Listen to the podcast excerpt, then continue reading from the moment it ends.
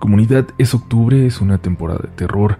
Y sí, aunque nosotros lo disfrutamos todo el año, hay gente que solo consume cosas de miedo en fechas como esta. ¿No les parece raro? Pero, si tú que nos escuchas estás aquí por curiosidad, por la curiosidad de esta temporada de brujas, cuidado. La curiosidad mató al gato. Y hay gente que entra aquí y ya no puede salir. Bienvenidos, bienvenidas. Ya estás escuchando Relatos de la Noche. ¿Les dan miedo a los cementerios? Es decir, supongo que a todos nos asustan de una forma u otra, pero como adultos, ¿realmente les dan miedo? A mí sí, mucho, de una forma irracional, pero si la gente supiera mi historia, entendería por qué me cuesta tanto ir aún hoy en día.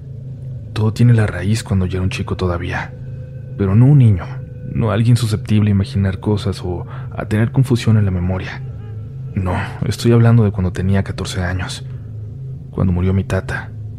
Mi abuelo falleció de repente porque lo atropelló un borracho cuando él, como cada mañana, al amanecer, salió a caminar. Nos dolió de una forma tremenda, brutal. Él era un señor muy sano y siempre pensamos que iba a estar para siempre. Fue tan duro que íbamos mucho al cementerio ese primer año en realidad muchísimo, a veces hasta tres o cuatro veces a la semana. Y es que además, el cementerio no estaba lejos de casa. Yo llegué a pasar solo también, a platicar con él, cuando regresaba a casa de la secundaria. Él fue la única figura paterna que tuve en mi vida. Cerca de la tumba de mi tata, dos filas frente a él, había un ángel de tamaño real sobre una tumba muy elegante pero muy vieja, con el nombre perdido en los años. Me llamaba la atención porque parecía ser la tumba de alguien muy rico y destacaba mucho porque las demás no lo eran. Aquel ángel estaba tallado de una forma muy realista, con mucho detalle. Hasta los pliegues de la ropa se habían esculpidos de una forma sumamente cuidada. Parecía más una pieza artística que esas figuras genéricas que colocan en las tumbas. Siempre me había llamado la atención el gesto que tenía. Esa sonrisa, muy feliz, no tenía nada de malo, pero en ese lugar, en ese contexto, me parecía macabro. Además, por la forma en que estaba colocado, parecía que estaba mirando justamente hacia la tumba de mi abuelo. Parecía que se burlara de los muertos, o de quienes íbamos a verlos. Cuando iba solo siempre me acercaba un momento a apreciar la belleza y el realismo de aquel ángel. Y quizás eso influyó para que yo también terminara interesándome en el arte, aunque yo solo pinto y Tampoco es que lo haga muy bien, pero lo intento.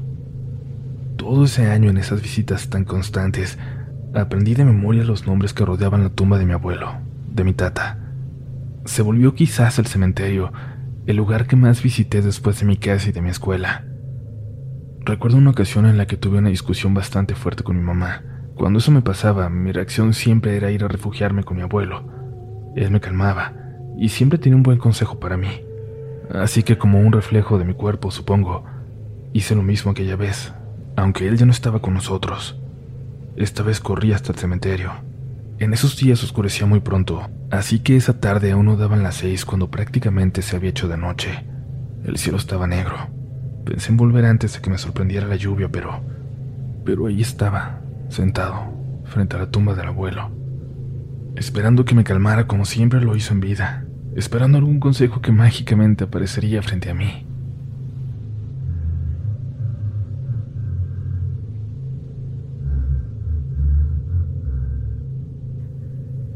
Escuché que alguien parecía tararear una canción detrás de mí. Bueno, no tararear, sino cuando solo llevas una canción con la boca cerrada. Pero volteé y no vi nada, solo aquella tumba, solo aquel ángel sonriente que como siempre Parecía burlarse de mí.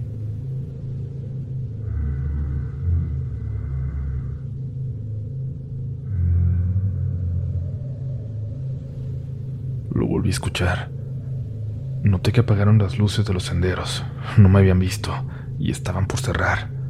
Me despedí de mi abuelo rápidamente y corrí hacia la puerta. Recuerdo muy bien cómo se asustó un muchacho que estaba cerrando cuando me vio correr de entre las tumbas, hasta que le grité que no cerrara, por favor. Supongo que se dio cuenta que no era un fantasma, sino alguien que se había quedado allá adentro. Me dijo que lo había asustado. que tuviera cuidado y que nunca me quedara de noche ahí. Me lo dijo muy serio, como cuando te dicen algo realmente importante, pero no le pregunté por qué. Y el tiempo pasó. Fuimos aprendiendo a vivir sin mi tata. Las visitas se hicieron semanales y luego de una vez al mes. Bueno, mi madre una vez al mes. Los demás empezamos a dejarlas para muy de vez en cuando. Era lo más sano, supongo. No volvimos a ir juntos a ese cementerio hasta 10 años después, cuando murió mi madrina. Después de enterrarla ahí cerca, decidimos ir a ver al abuelo ya que estábamos todos juntos. Estuvimos un rato frente a su tumba y luego nos dispusimos a caminar de vuelta hacia la salida, cuando observé de nuevo aquel ángel. Pero la expresión era totalmente diferente, seria, severa, mirando hacia el frente, pero no hacia la tumba de mi abuelo, sino hacia arriba, al cielo. Detuve a todos, les dije que voltearan a ver, que vieran al ángel, la cara, que lo habían cambiado, pero todos lo observaron y me preguntaron por qué. Les dije que ya no estaba sonriendo. Me dijeron que lo recordaba mal, que esa siempre había sido su cara. Les dije que no, que ya ni siquiera miraba hacia la tumba del abuelo, pero ellos dijeron que siempre había tenido la cabeza en alto, mirándose al cielo lejano. Me dio un escalofrío porque siempre lo miré con atención, porque me detuve a observarlo muchas veces, porque en alguna ocasión hasta lo intenté dibujar. Eso no era un error de mi memoria por más que todos los demás lo recordaran diferente. Semanas después un primo me mandó un mensaje. Te dije que lo recordabas mal, decía. También adjuntaba una foto. Una foto que alguien tomó ahí, con toda la familia reunida frente a la tumba del abuelo. Y al fondo, detrás de nosotros, se veía aquel ángel con toda claridad. Aunque no estaba enfocada por completo la cara, se notaba que no estaba sonriendo y sobre todo, era totalmente claro que su mirada estaba en alto, no hacia nosotros. No saben la confusión que provocó en mí, lo terrible que fue darme cuenta que había un error en mi memoria, en mi cerebro, en mis recuerdos, el cómo me cuestioné todo. Volví a ir cotidianamente cada semana a visitar al abuelo, pero también para seguir observando aquella tumba, esperando que en algún momento sonriera de nuevo o algo así, para darme cuenta de que no estaba loco. Alguna vez incluso me quedé viéndolo muy de cerca, con la mirada clavada en él, apenas a centímetros. Podría... Podría jurar que parecía que en cualquier momento iba a moverse. ¿Qué? ¿Qué le estás viendo? Dijo una voz. Al voltearlo reconocí. Era aquel joven que tenía años trabajando ahí, aquel que alguna vez casi cierra y me deja dentro del cementerio. Muy a grandes rasgos le dije que había algo raro en ese ángel. No le expliqué por qué. Uy, raro es lo menos. Ese ángel se baja seguido. Lo hemos visto caminando por todo el panteón. Cuando a mí me toca quedarme en la noche cierro todo y me quedo ahí en mi carro, en la puerta del panteón pero por el lado de la calle. No me dio tiempo de contestar. Siguió caminando. Observé de nuevo aquel ángel, me acerqué, todo lo que pude, mi cara frente a la suya, esperando que sonriera.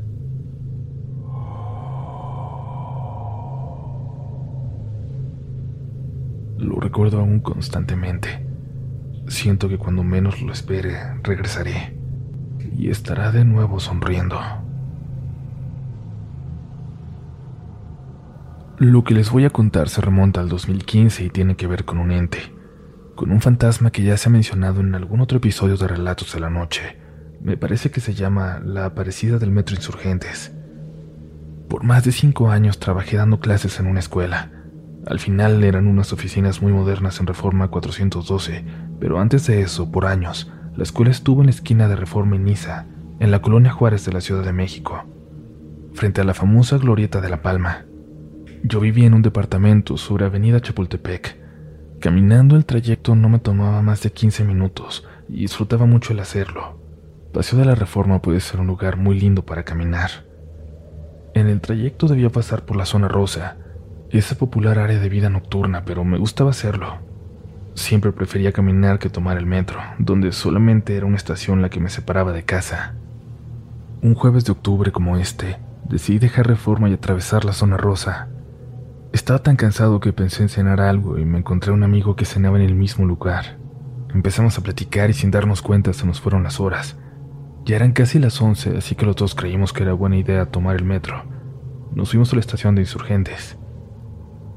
Ya ahí íbamos en direcciones contrarias.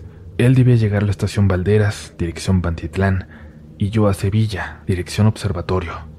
Así que nos despedimos al entrar y cada quien se fue a su lado del andén. Quedó frente a mí y cuando vimos que venía su metro, solo agitó el brazo y me gritó que tuviera cuidado, que no me fuera a topar con la coreanita. Me reí, aunque no sabía a qué se refería. Seguramente alguna leyenda del lugar. Nada más, pensé. Pero cuando se fue toda la gente que estaba esperando el metro en esa dirección, me di cuenta de lo solitario que estaba. El metro en mi dirección tardó más de diez minutos en pasar, por suerte, un par de personas más llegaron a esperarlo y ya no me sentí tan solo como momentos antes había estado. Por fin pasó el tren y lo abordé, pero hizo base por cinco minutos. Parecía que nunca iba a avanzar. Yo ya estaba molesto pensando que si hubiera caminado ya estaría descansando en mi casa. Por fin avanzó, pero en cuanto entró al túnel, se detuvo. Volté a ver a mi alrededor. Solo había dos personas más en el vagón conmigo, una chica en el extremo opuesto y un chico casi frente a mí. Las luces se apagaron de repente. Lo que me faltaba, pensé, y prendí la lámpara de mi celular. Cuando lo hice pude ver la expresión del chico que estaba frente a mí. Se veía aterrado y clavaba su mirada en mi dirección, hacia atrás de mí para ser exacto, hacia la puerta. Cuando volteé alcancé a ver a una chica en la oscuridad del túnel, pero pegada a la ventana. Se veía muy pálida, pero no alcanzaba a notar ninguna facción, y no quise iluminarla con la lámpara. Tocó para que la dejáramos entrar. No supe qué hacer, pero caí en cuenta de algo. Ella estaba parada al lado de la puerta, de esa puerta del metro en la mitad del túnel. Es decir, ella estaba flotando. Ella estaba flotando. Ella estaba flotando. Caminó, o más bien dicho, flotó hacia la otra puerta.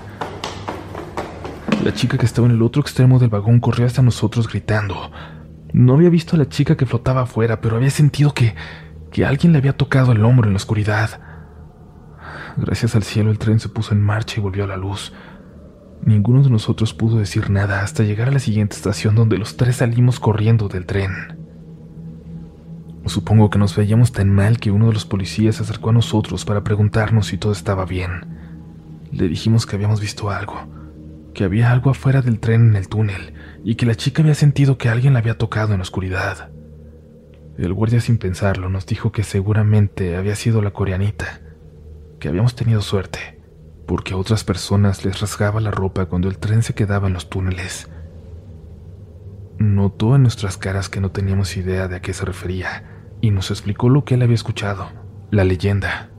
Nos dijo que aquella chica, al parecer, era hija de los sueños de un restaurante cerca de ahí, que se había enamorado de un muchacho al cual los padres no aceptaban, así que planeó todo para huir con él. Escapó de casa y fue a esperar justo donde habían acordado, bajo el reloj del metro Insurgentes. Pero él nunca llegó. Se hacía tarde.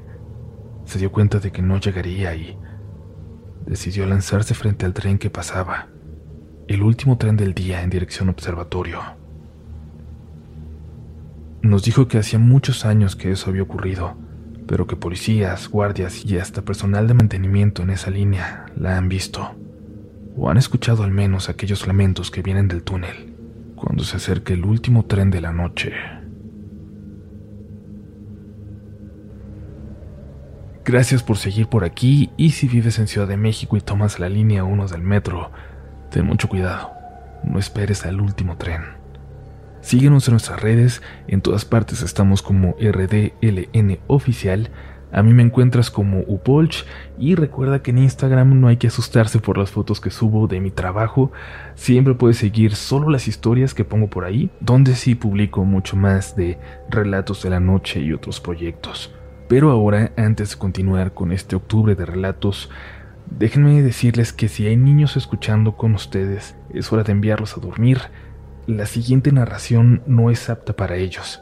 Es la historia de un abuelo de la comunidad, la historia que comparte con su nieta. Una narración que impactará a los más sensibles. Así que te daremos unos segundos para salir de este episodio si decides no escuchar, saltarte esta historia. De ser así, nos escuchamos en el siguiente muy pronto con nuevos relatos. Si no, nos vemos al final del túnel. Sigues escuchando relatos de la noche. Esta historia me la contó mi mamá. Ella cuando era joven trabajó en una casa grande. Cuenta que el señor se casó con una muchacha muy joven y muy bonita, la más bonita del pueblo. Su patrón era muy rico y muy envidiado, pero no tanto por el dinero, sino por la belleza de su señora.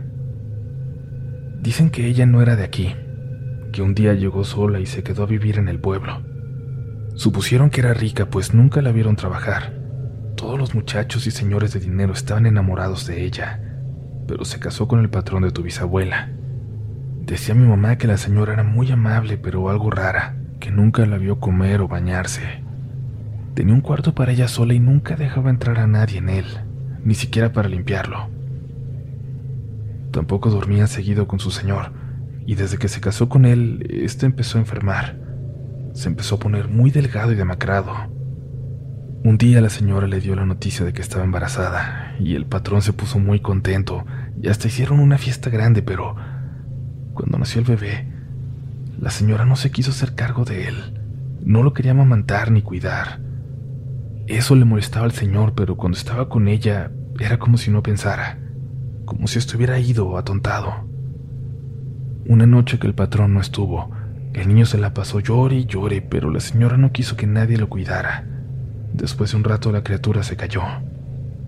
Al día siguiente, cuando llegó el patrón, la señora le dijo que el bebé había muerto en la noche. Dice mi mamá que todos se sorprendieron, pues la señora no les avisó ni les pidió ayuda. No le dijo nada a nadie hasta la mañana. Ese mismo día lo sepultaron, pero ella no le permitió ver al niño a su papá, pues según ella no le quería causar más dolor. El señor sufrió mucho y hasta parecía que se estaba volviendo loco del sufrimiento. Y una noche decidió ir al cuarto de su esposa a ese que siempre cerraba con llave por dentro, pero esta vez estaba abierto. El señor entró. Cuenta mi mamá que entrar ahí era como entrar al mismo infierno. Apestaba hierbas, apodrido, y había muchas velas prendidas y una cazuela de barro grande. Cuando el señor entró, lo primero que vio fue. fue la ropita de su bebé, quemada dentro de la cazuela. Cuando corrió hacia la misma pudo ver, pudo ver un cuerpecito calcinado, el de un bebé, el de su bebé. El señor empezó a pegar de gritos, gritos de mucho dolor, de coraje, de rabia. Y entre ese dolor pudo ver que debajo de un altar estaban unas piernas. Y entonces supo que se había casado con una bruja y que ésta de alguna forma había sacrificado a su bebé. En venganza aventó las piernas al fuego y un olor horrible empezó a salir de ahí, un olor que llenó toda la casa. Y fue tan grande su coraje que incendió aquella casa por completo. Apenas pudieron salir tu bisabuela y los demás empleados, y como pudieron sacaron arrastrando al señor enloquecido, mientras aquella casa se quemaba.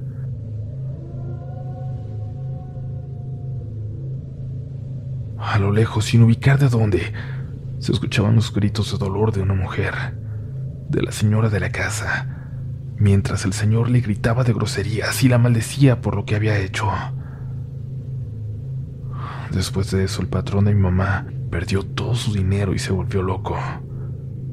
Y esta historia, mija, esta historia me la contó mi mamá porque había un viejito que vivía en la calle, que siempre que nos lo encontrábamos estaba hablando solo y que a mí me aterraba pero mi mamá siempre le hablaba, lo saludaba y le regalaba un taquito para comer.